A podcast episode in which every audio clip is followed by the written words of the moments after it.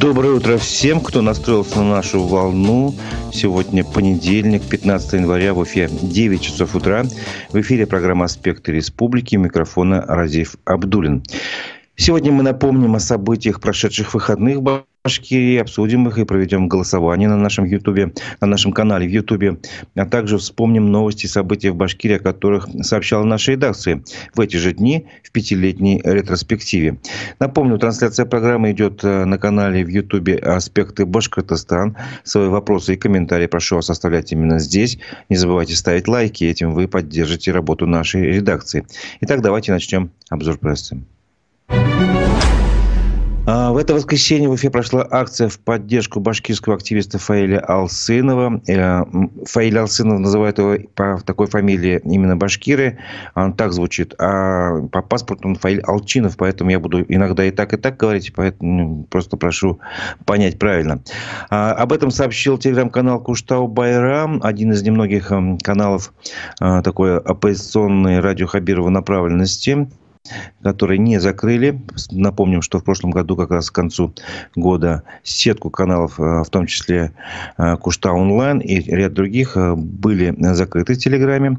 Так вот, этот телеграм-канал Кушта Байрам сообщил, что в Уфе в воскресенье несколько десятков активистов собрались у памятника Салавату Илаеву, чтобы выразить свою поддержку бывшему председателю запрещенной в России организации Башкорт Фаилю Алсынову. Напомню, Башкорт решением суда признана экстремистская организация, запрещена и ликвидирована в России. Так вот, э, тем не менее, бывший лидер Фаил Алчинов э, теперь находится э, под в судебном процессе.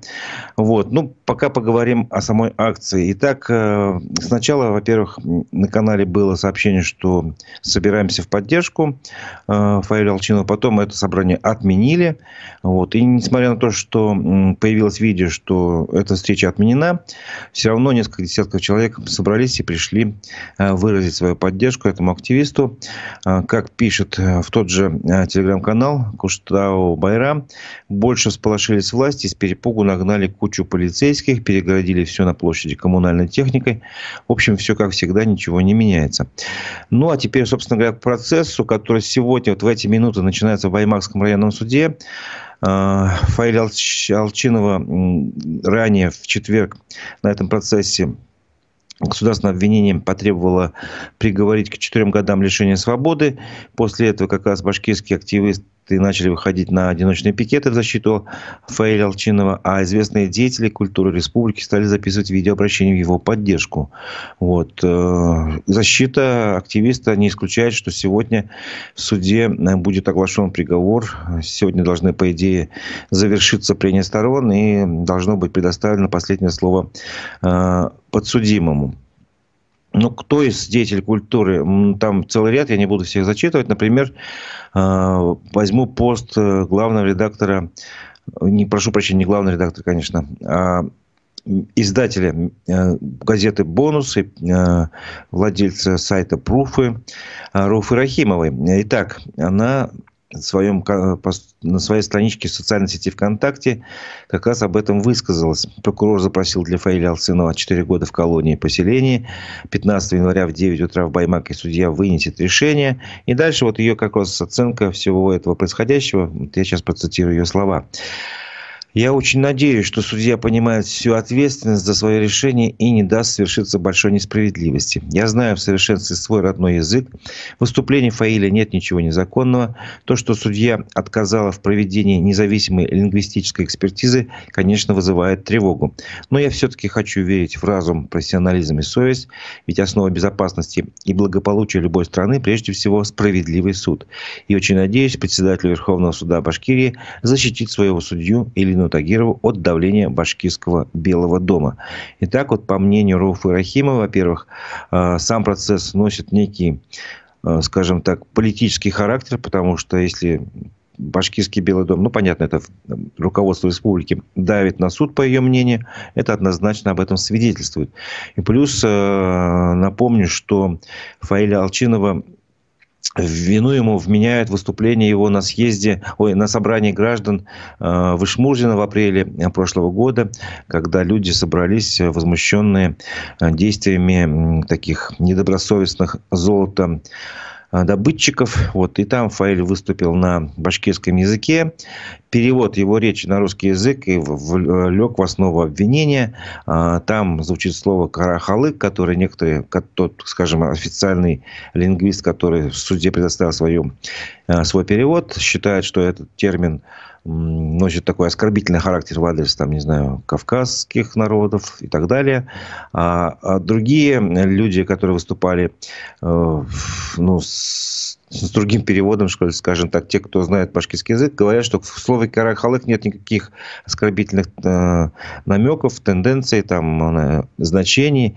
И вообще в башкирском языке мало таких оскорбительных слов.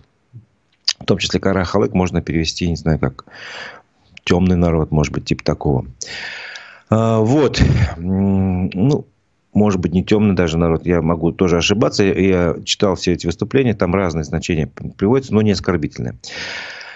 И продолжая тему а, сегодняшнего судебного заседания, в отношении Фаиля Алчинова. Хотел бы еще пост еще одного активиста процитировать. Не буду называть его имя и фамилию. Э, возможно, потому что это... Ну, вы сейчас сами поймете, почему.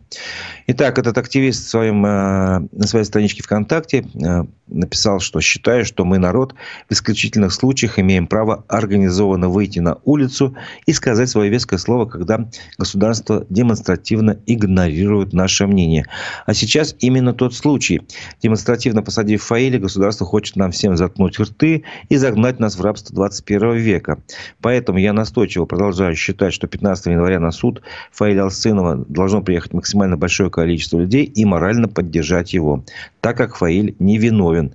А если его все-таки осудят, тогда надо все республика собраться в здание правительства в Уфе. Если возникнет необходимость, и мы консолидированно примем такое решение, я готов начать организовывать палаточный лагерь в Уфе у здания правительства. А, в общем, видите, почему я не привожу имя и фамилию этого товарища? Ну, потому что, собственно говоря, его там высказывание можно признать как за призыв, там, не знаю, каким-то несогласованным массовым действием. То, что поддерживает Фаиль Алчинов не только в Башкирии, э, говорит сообщение телеграм-канала «Северская ворона», где э, в Ленинградской области даже вышел активист Александр Правдин, и он провел одиночный пикет в поддержку башкирского активиста и защитника Шихана Куштау Фаиля Алсынова. Ну, собственно говоря, на плакате было написано «Свободу башкирскому активисту Фаилю Алсынову». Да, надо напомнить, что против Фаиля э, возбуждено уголовное дело по статье о возбуждении ненависти. Как считает следствие, активист негативно оценил рабочих мигрантов на акции по защите природы Заурали и хребта Ирендык в апреле 2023 года. Что еще по этой же теме можно сказать? Э, э, только что появилось сообщение от Proof.ru, в котором говорится, что корреспондент этого издания еще вчера приметил людей, которые обсуждали суд над Толсыновым в одном из кафе Баймака. Кроме того, были замечены два грузовика Росгвардии, двигающиеся в сторону суда по трассе Белорец-Магнитогорск. Одним словом, а, сегодняшнее судебное заседание а, достаточно значимое такое событие. С одной стороны, и напомню, что в исходе этого судебного процесса заинтересован лично глава Башкирии Ради Хабиров, который написал э, заявление, собственно говоря, на, в адрес прокурора э, Башкирии, которое в, в нем, в частности, содержится как раз обвинение активиста в том, что он э, там, ну, высказывает не те речи не на том митинге, видимо. Но это не митинг был, это был сход граждан на самом деле. Вот.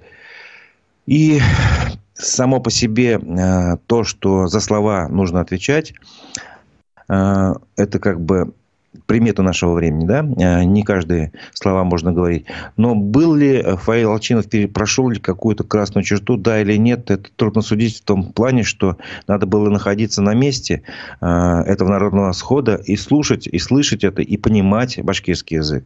Э, к сожалению, например, лично я, даже если послушаю его речь от начала до конца на башкирском языке, не смогу ничего сказать.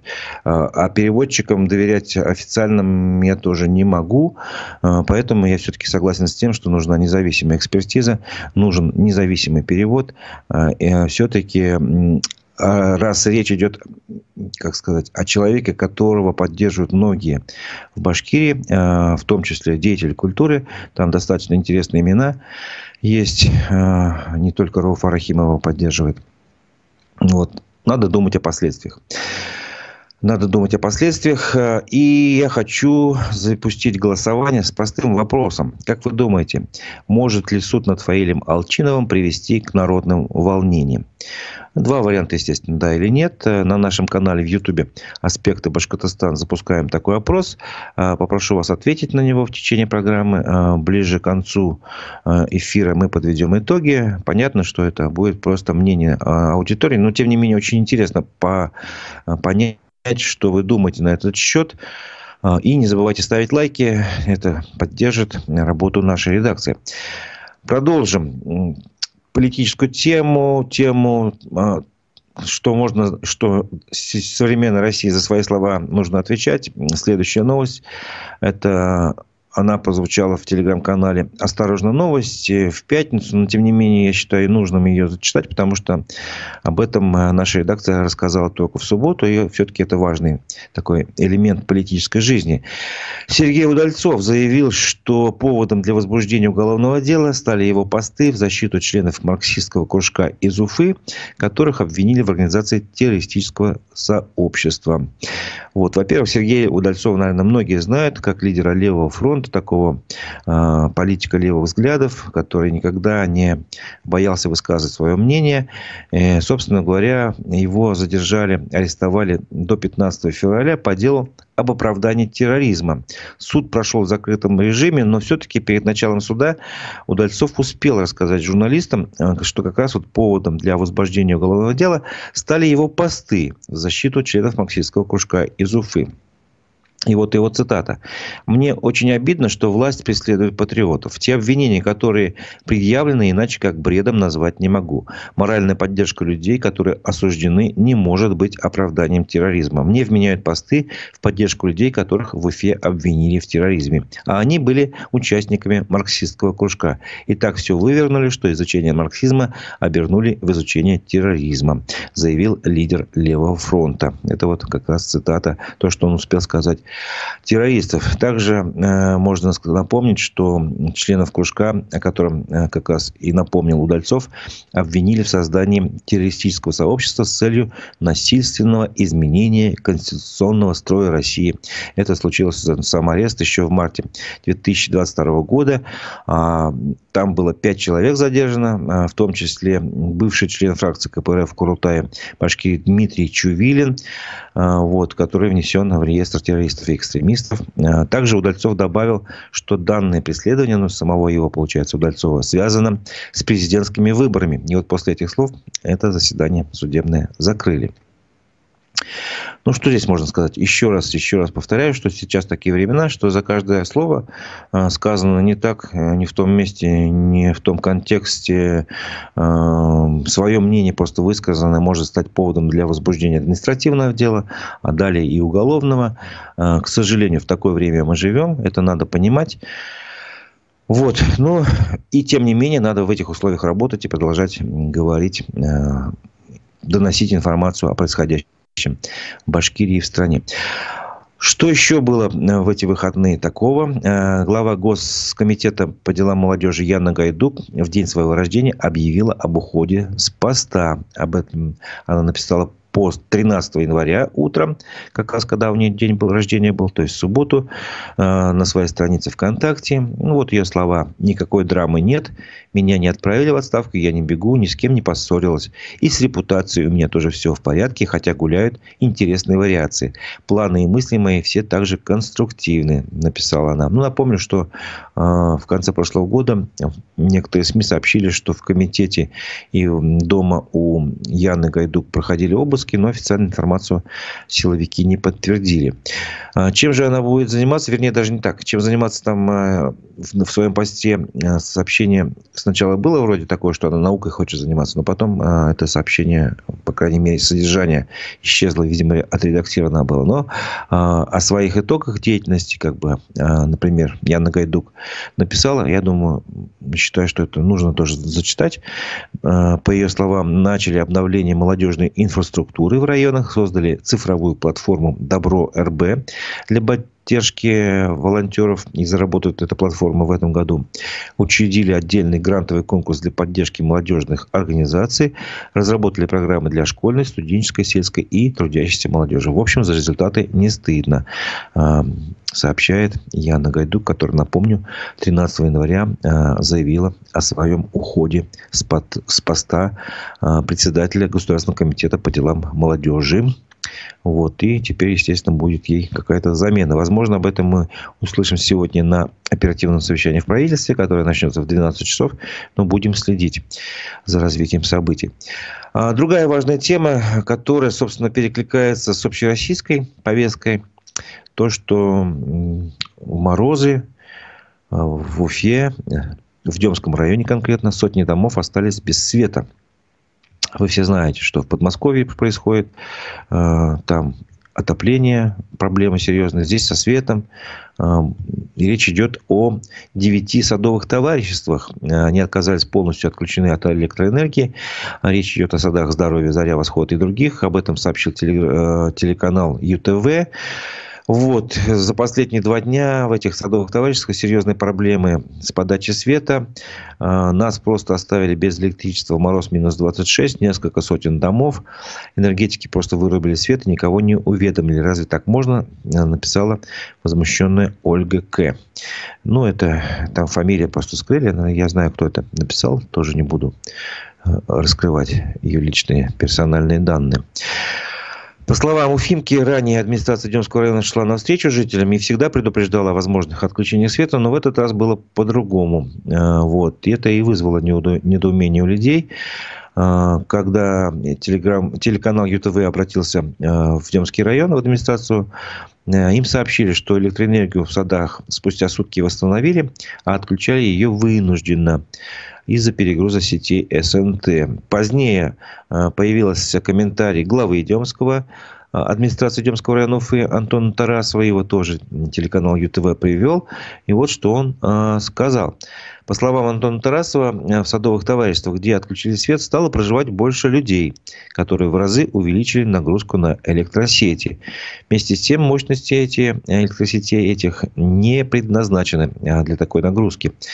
Садовые товарищества еще с советских времен были предназначены для летнего проживания, напоминает чиновник. Приехать, прополоть картошку, скипятить чайник и все. Но потребление электричества в садоводческих обществах растет с каждым годом. Все больше людей живут здесь круглый год, поэтому оборудуют большие коттеджи, котлами, теплыми полами. Мощности сетей не рассчитаны на такое потребление, поэтому часто происходит аварийное отключение. Это цитата, значит, из ответа Антона Тарасова, главы администрации Демского района. Итак, э, Антон Тарасов убежден, что для решения проблемы электрохозяйство нужно передать на обслуживание специальным организациям, а не юридическим лицам СНТ. Чиновник признал, что электросети некоторых СНТ Демского кордона оказались не готовы к большим нагрузкам. Ну, собственно говоря, да, тут, наверное, чисто технически он прав, что вот Э, не рассчитаны были, и что эти садовые товарищества раньше все-таки летом больше использовались, теперь еще и зимой. Но э, власть на то и власть муниципальная, тем более, что она должна держать руку на пульсе э, жизни, событий и понимать, что э, в условиях подорожания э, жилья часто невозможно купить квартиру. Многие просто свой земельный участок, который им достался там, как садовый, перестраивают, обустраивают, строят коттеджи и живут там уже целый круглый год. Понятно, что не все, но и многие. И это надо видеть, это надо понимать. А, не надо здесь просто смотреть, как а, говорят, э, не знаю, на Востоке, посмотрим на течение реки и увидим, как проплывет труп врага. Сама по себе проблема не решится, я хочу сказать. Поэтому надо это обязательно держать на контроле и думать, что с этим делать. Вот. К другим новостям. За первую неделю года управляющие компании Уфы оштрафовали аж на полмиллиона рублей. Об этом сообщил телеканал ЮТВ. Общая сумма штрафов составила 557 тысяч рублей, если быть точнее. Были назначены три административных наказания. И, собственно говоря, кто штрафовал? Штрафовали специалисты Государственного комитета Башкирии по жилищному и строительному надзору. Ну, если сокращенно, Госкомжилстройнадзор. Они за период очень короткий, с 9 по 12 января, рассмотрели 12 административных дел. Ну, в качестве примера телеканал ЮТВ приводит Орджоникидзевский район Уфы, ну, в частности, управляющую компанию УЖХ Орджоникидзевского района. Здесь, например, в доме по улице Блюхера, 17, на стенах отвалилась штукатурка, на окнах одного подъезда не было двойной рамы, а лестничные площадки были грязными и не убранными. Кроме того, в доме был риск затопления канализационными стоками, сообщили в комитете. И вот как раз этому ЖХ назначили административное наказание в виде штрафа в размере 125 тысяч рублей. Но этот случай, естественно, не единичный, а поскольку тут вы сами слышали цифру, 557 тысяч рублей, 12 административных дел. И вообще э, телеграм-каналы, СМИ, э, достаточно много сообщений о разных коммунальных ситуациях, э, не только об отключении света, в СНТ это как бы к этому отношения не имеет. Но, например, я лично видел видео, как э, в одном из домов на улице Левченко в Уфе э, подъезд был заполнен парами. Э, из-за того, что холодная температура, внутри подъезда просто образовался такой ледяной покров, ну, каток. Очень скользко было. И стены тоже покрылись такими, такой изморосью. То есть, ну, это вот не, это только просто, что мне, что я вспомнил сейчас. Вот. Напомню, что на, те, на канале в Ютубе «Аспекты Башкортостана» я прошу вас ответить на вопрос в связи с тем, что сегодня идет судебный процесс над Фаилем Молчином, и вполне возможно ему могут э, вынести обвинительный приговор. А, обвинение э, потребовала, попросила суд назначить ему 4 года лишения свободы в колонии поселения. Вопрос такой, может ли суд над Фаилем Алчиновым а, привести к народным волнениям? Да или нет, ваше мнение? Пожалуйста, голосуйте. Смотрю, уже достаточно активно вы голосуете, но не все проголосовали, поэтому а, чем больше проголосует, тем будет, наверное, более объективное мнение. А, продолжим нашу программу хоть новость и федеральная, но тем не менее, что она должна быть высказана. Вчера э, значит, состоялось такое событие. Екатерина Дунцова объявила о создании новой партии «Рассвет». Это интересная новость с чем? Тем, что впервые что-то новое происходит в политической жизни России. А, название партии «Рассвет» это как бы на совести тех, кто создает. Но вы сами все понимаете, что Екатерина Дунцова объявила о своем желании баллотироваться на пост кандидата президента России, а, что ей, собственно говоря, не дали сделать Центральной избирательной комиссии а, в качестве а, обоснования, почему не дали, явился такой, знаете, очень интересный момент.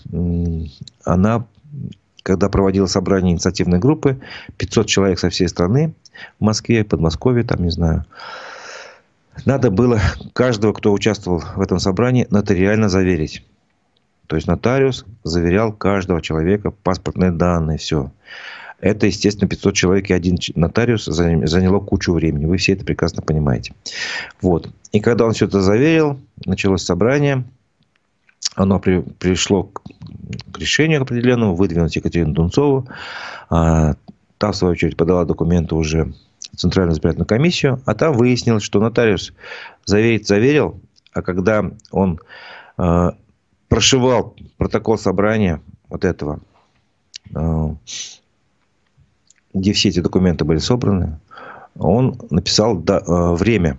То есть, допустим, началось все в 10 часов утра, ну, грубо говоря, а закончилось там, не знаю, в 7, в 6, тоже грубо. И вот он где-то часов в 6 вечера поставил дату, что вот Протокол прошит, пронумерован, все, можно доверять этому документу. Так вот, Центральная избирательная комиссия посчитала, что раз он э, прошил, прошил, еще раз подчеркиваю, прошил документ поздно вечером, а собрание уже закончилось, значит, собрания не было. Вот такой, такая логика бюрократическая сейчас торжествует э, в Центральной избирательной комиссии. Ну вот, Екатерина Дунцова, значит, раз не получила возможности э, как бы официально участвовать в выборной кампании президентской решила просто пойти поэтапно, шагами, как, в принципе, наверное, любой политик нормальный должен делать. А, участвовать в муниципальных выборах, потом, там, не знаю, в парламентских и так далее, и так далее, с помощью политической партии. Напомню, она э, обращалась в партию «Яблоко», чтобы эта партия поддержала ее выдвижение. В «Яблоке», в «Яблоке» отказались, не стали ее выдвигать, и никого сами не выдвинули. Вот, и поэтому она решила создать, я так понимаю, новую партию, потому что поняла, что у нее есть сторонники. Э, я слежу за ее телеграм-каналом Екатерина Дунцова в Телеграме. Э, там, ну, не буду врать сейчас, очень быстро за 100 тысяч человек этот телеграм-канал набрал. Там как раз сторонники. То есть, те, кто считает, что сейчас нужно вести совершенно другую политику, а не ту, которую проводит Владимир Владимирович Путин. Вот. То есть, это была альтернатива. А выборы слово э, как раз имеет смысл только в том случае, когда есть альтернатива. Когда человеку говорят, выбирай черное или белое, ты выбираешь. А когда тебе говорят, выбирай черное, серое или черное э, с меньшим процентом, значит, оттенков, то это не такой выбор. А сейчас, э, если, скажем так, на этих выборах произойдет, что будут все кандидаты и все они будут поддерживать Владимира Путина, но это не выборы, согласитесь. Это что-то типа референдума о доверии действующему президенту. Так вот, а, в Твери в воскресенье прошло собрание, где учредили оргкомитет партии «Рассвет». Это потенциальное название пока. За этот вариант проголосовали участники инициативной группы. И, а, собственно говоря, Дунцова написала, что наша цель объединить и привести во власть порядочных людей, тех, кто хочет жить будущим, а не прошлым, в мирной и безопасной стране, приоритет в которой благополучие всех, а не обогащение избранных. Мы знаем, что нас много, а, сообщила, ну, считает Дунцова. Давайте объединяться. Хорошие люди должны держаться вместе и помогать друг другу. В ближайшее время во всех регионах мы проведем собрание сторонников, создадим региональные отделения, выберем делегатов на учредительный съезд, начнем полноценно на работу и подготовку к выборам. И там есть ссылочка тех, кто хочет присоединиться к созданию партии, могут заполнить форму. А, но это на канале а, Екатерины Дунцовой можно найти это сообщение. Собственно говоря, это легко сделать. Вот поэтому я прочитал эту новость, потому что все-таки будут проходить эм, региональные собрания сторонников Екатерины Дунцова, будут созданы региональные отделения, поэтому вполне возможно, что и в Уфе, и в Башкирии тоже будет создано. И поэтому эта новость федеральная, допустим, а, федеральная повестка имеет отношение и к Башкирии вполне. Вот, нам предстоит длинный путь, но добро должно победить, победить, говорит а, Екатерина Дунцова, с чем я сложно не согласиться. А, и всегда я спрашиваю всех своих собеседников, почему мафия, ну, скажем так, криминальные люди объединяются, а почему хорошие люди не объединяются, порядочные люди. Почему они не создадут свое собственное мощное объединение? Вот это мне непонятно. Это же, это, в принципе, это, этим стоит заняться, мне кажется, в конце концов. Итак, продолжим новости. Башкирия отправила второй гуманитарный груз в Палестину. Об этом сообщило агентство Башинформ. А, ну, собственно говоря, первый груз был отправлен раньше. А 14 января ушел второй груз. Это 30 тонн примерно весом. А, там, значит, уже было собрано более 50 тонн гуманитарного груза вообще жителям Башкирии. А вот тут, скажем, 30 тонн отправили а, в Москву на сборный пункт МЧС, а дальше уже отправят в Египет. Ну, можно сказать, что среди собранных а, вещей, продукты питания, одежда, средства личной гигиены, одеяло, постельное белье. Ну, все, что может пригодиться тем, кто остается без э, жилья и средств существования. Ну, это, понятно, э, помощь палестинцам, сект, жителям сектора Газа, поскольку у нас в Башкирии, так же как в России, поддерживают, скажем так, жителей Палестины. Вот, собственно такая поддержка оказывается и в Башкирии. Еще бы хотелось об одной новости. Она, конечно, может быть, не стоит э, такого особого внимания, но, тем не менее, я хочу на ней немножко остановиться. 13 января историческая дата для российской журналистики. Об этом сообщил, как вы думаете, кто? А, премьер-министр Башкирии Андрей Назаров в своем э, телеграм-канале. Ну, он напомнил, что этот праздник, значит, 13 января, э, связан с тем, что в 1703 году, аж дайте посчитать-то, 320 лет назад по указу Петра I вышел первый номер газеты «Ведомости». По мнению премьер-министра, современные средства массовой информации – это уже не только печатные издания, а медиахолдинги, которые объединили газеты, журналы, интернет-ресурсы, телерадиокомпании. Но одно остается неизменным – высокая востребованность качественной журналистики. По мнению Андрея Назарова, сегодня век социальных сетей, информационных войн и фейков. Именно первоклассная пресса позволяет нам отделять зерна от плевел, видеть настоящую картину событий. Ну и можно добавить, что в СМИ Башкирии трудится около трех тысяч журналистов. Вот. Э, эта новость, я просто хочу, чтобы вы поняли, почему я потом буду возвращаться к этой новости. Ну, еще раз первоклассная журналистика, востребована, качественная и так далее, и так далее. Вот эту мысль а, запомните, а потом мы к ней вернемся. Еще немножко о спорте. А, Салат Юлаев а, вчера на выезде выиграл китайский Кунь-Лунь со счетом 5-3. Об этом сообщили на сайте клуба. Значит, уфимцы завладели преимуществом с первых минут. А, несмотря на удаление, уфимцы открыли счет в меньшинстве на шестой минуте. А, значит, Данил Башкиров передал пас Никите Зоркину, который и поразил ворота. Через пять минут Сергей Шмелев реализовал большинство и увеличил преимущество. А еще через минуту Николай Кулемин сделал счет 3-0. Вот, китайская команда а, пошла вперед, забила две шайбы в концовке периода, и обе в большинстве. То есть, э, ну, интересная была игра. В итоге окончательный счет 5-3 в пользу Салавата Юлаева. Можно напомнить, что до этого 13 января в Нижнекамске уфимцы проиграли нефтехимику со счетом 0-2. Э, вот. И, в общем-то, ну, тем не менее, в общем, приятно, что серию поражений вот этот прервали уфимцы и они победили. Напоминаю, что на нашем канале в YouTube идет голосование. Я прошу вас ответить э, на вопрос, может ли суд над Фаилем Алчиновым э, привести к народным волнениям. Да, и тут э, мой коллега Николай Бажин пишет, что я думаю, что волнения возможны по теме Алцинова, но не прямо массовые. Мы живем в другом государстве после начала специальной военной операции, и журналистику почти убили. Да, ну, вот эти мнения, которые, собственно говоря, я ожидал, что хоть кто-то что-то напишет на эту тему. Спасибо большое Николаю. Вот, да, что мы в другом государстве живем, мы все понимаем. Но, тем не менее, э, времена меняются. Продолжим. Э, хочу сейчас перейти к ретроспективе э, повестки, нашей повестки дня. Э, значит, о чем мы говорили, наша редакция, год, два, три и пять назад. В эти дни, 13 января год назад, мы сообщили, что Владимир Путин встретился в Уфе с Радием Хабировым. Но встреча была, честно говоря, не рядовая, то есть не такая дежурная плановая, а не запланированная, потому что в этот день провожали первого президента Башкирии Муртазы, Муртазу Рахимова. И вот Путин приехал на проводы, на прощание церемонию и заодно встретился с Хабировым. Вот. И приведу его слова. Мы с вами в траурный день встречаемся, сказал Владимир Путин. Мы прощаемся с первым руководителем республики Муртазой Губайдуловичем, которого я знал лично. У нас были добрые отношения. Хотел бы сказать, что он внес существенный вклад в развитие республики в качестве субъекта Российской Федерации и проводил очень взвешенную национальную политику и без всякого преувеличения играл очень важную стабилизирующую роль на переломном этапе российской истории. Вот. Также на этой встрече позже э, обсуждались и другие вопросы, естественно.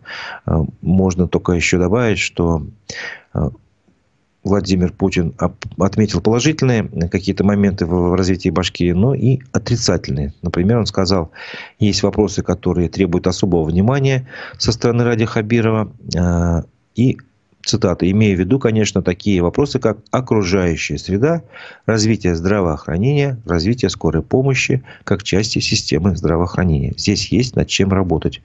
Вы знаете об этом, работаете над этим. Конечно, я понимаю. Это цитата а, Владимира Путина после встречи, во время встречи с Радим Хабировым год назад. Но здесь как раз окружающая среда имеет отношение к сегодняшнему дню, то, что сегодня идет судебное заседание над Фаилем Молчиновым, который как раз выступал на народном сходе, возмущен, как раз возмущенных, на сходе граждан, возмущенных как раз состоянием окружающей среды из-за действий недобросовестных золотодобытчиков, которые добывают золото, а потом оставляют после себя разрушенную землю. Это, собственно говоря, их не устраивает. Я думаю, никого не устраивает. Вот. Но за слова на этом сходе граждан Фаиль э, по мнению э, обвинения и по мнению Ради Хабирова, должен поплатиться. А, продолжим. Два года назад, 14 января, э, мы сообщили, что жители села Старосибай Баймакского района обратились к Владимиру Путину из-за задержки строительства школы. Новую школу на 375 мест в этом селе начали строить еще в 2020 году на месте старой, которую признали аварийной. Им обещали ввести ее в строй к 2021 году, 1 сентября. Ну вот, э, январь 22 года, а стройка простаивает. Ну, собственно говоря, вот еще одно, э, одна тема, которая требует внимания властей. Два года, получается, уже три года назад, 15 января, в этот день э, было сообщение, что уголовное дело в отношении родителей, публично избивших ребенка в Благовещенске, направили в суд. Ранее за публикацию видеозаписи этого инцидента журналистов Уфатайм оштрафовали на несколько сотен тысяч рублей. И вот здесь я как раз хочу остановиться по поводу первоклассной прессы. Помните вы, а, премьер-министр Назаров говорил, что вот так и так первоклассная журналистика должна существовать. Но что такое первоклассная журналистика? Это значит вскрывать недостатки, на мой взгляд. Это значит говорить о том, что э, скрыто. Э, если родители бьют своего ребенка, и если э, в, журнал, э, в издание попало видео э, с этим как бы доказывающее этот факт, и они обращают внимание общественности, в том числе и правоохранительных органов, на такой факт, зачем наказывать журналистов? Скажите мне, пожалуйста. Просто простой вопрос. Зачем? Чтобы что? Чтобы они больше не работали? Чтобы они больше опасались публиковать материалы? А, это же не просто кто-то кого-то избил. Это родители своего ребенка избили. Ну вот, просто задумайтесь. Права ребенка при этом нарушались на протяжении почти двух лет. А, потом подтвердили э, в надзорном ведомстве прокуратуре. И было возбуждено, естественно, уголовное дело вот, по ненадлежащим исполнению обязанностей по воспитанию несовершеннолетнего. Вот. И именно Уфатайм как раз привлек внимание к этому факту. Четыре года назад, 15 января, мы сообщили, что контрольно-счетная палата Башкирии заявила о неэффективности автоматизированной системы управления дорожным движением. На создание и внедрение этой системы в 2014-2015 годах потратили 75,6 э, миллиона рублей. Такие комплексы были смонтированы в 15 районах Башкирии, на 20 участках э, региональных дорог общего пользования. Но проверка ревизоров э, выявила, что нарушения были допущены еще на этапе конкурсных процедур. Вот, например, одна из документаций принималась в декабре 2014 года, а датирована февралем 2015 года. Ну, то есть там раньше времени все задним числом все утвердили. Вот. Кроме того, Госкомтранс Республики принял и оплатил работы по установке комплексов, выполнены не в полном объеме, а сам срок сдачи работ был нарушен на 35 дней. И в итоге, значит, в эксплуатацию ввели только 19 из 24 комплексов, а почти половина уже установленных комплексов работает неправильно. Вот такая система у нас труда. Как бы. Очень интересно. 15 января 2019 году, пять лет назад, мы сообщили, что в редакции издания «Проуфуру», тогда «Пруф.ру» назывались так, обнаружены прослушивающие устройства – Опять же, о качественной журналистике. Приборы скрытой аудиозаписи были обнаружены в кабинете редакционного директора ПроУФОРа Уфы Рахимова при проведении регламентных работ техническим директором. И, как предполагается Руфа Рахимова, прослушивание кабинета ведется в связи с деятельностью объединенной редакции портала проуфу.ру и газеты «Бонус». По ее словам, круг заказчиков может быть широким. Далее цитата «власти», «силовики» или крупные компании. В любом случае, мы не собираемся никак менять редакционную политику и продолжим вести э, готовить и публиковать расследование. Кто-нибудь помнит, что случилось после этого? Какие были, кто был наказан? Выявлены заказчики или нет?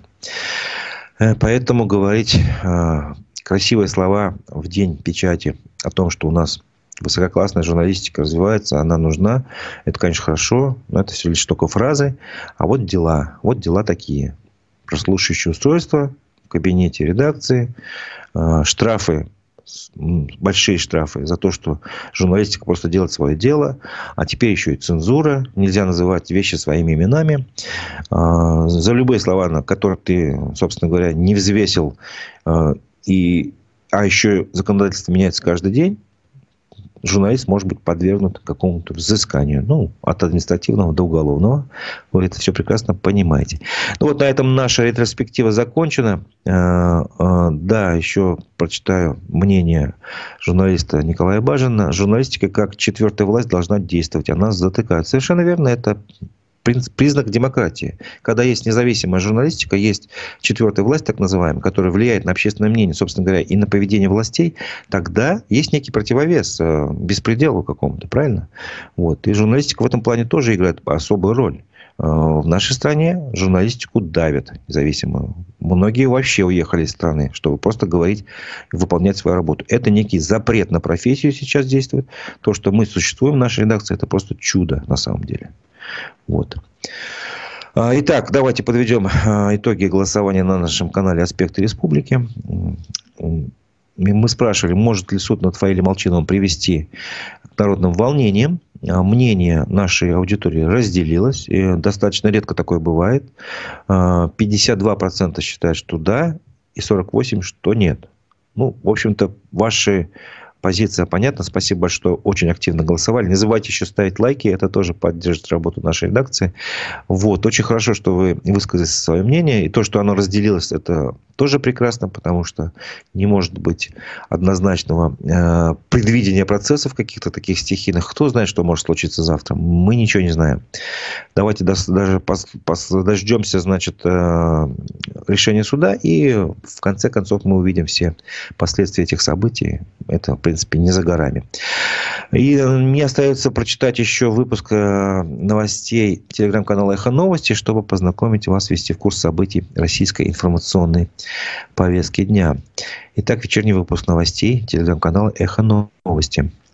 Один человек пострадал в Курской области во время атаки беспилотников. По словам губернатора, под ударом оказался приграничный поселок Теткино.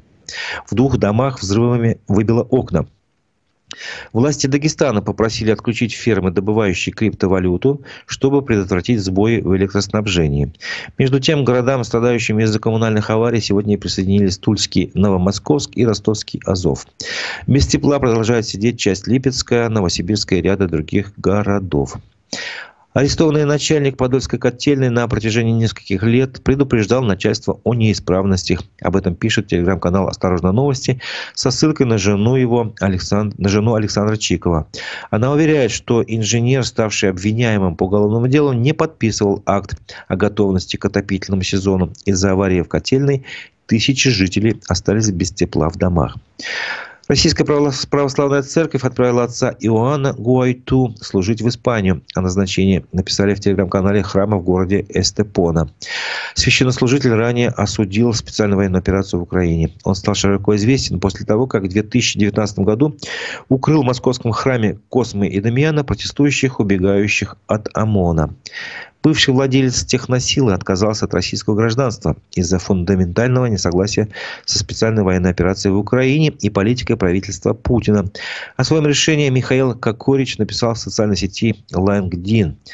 А, с 2011 года бизнесмен занимается аэрокосмическими проектами сначала в России, а затем в Соединенных Штатах Америки и Швейцарии.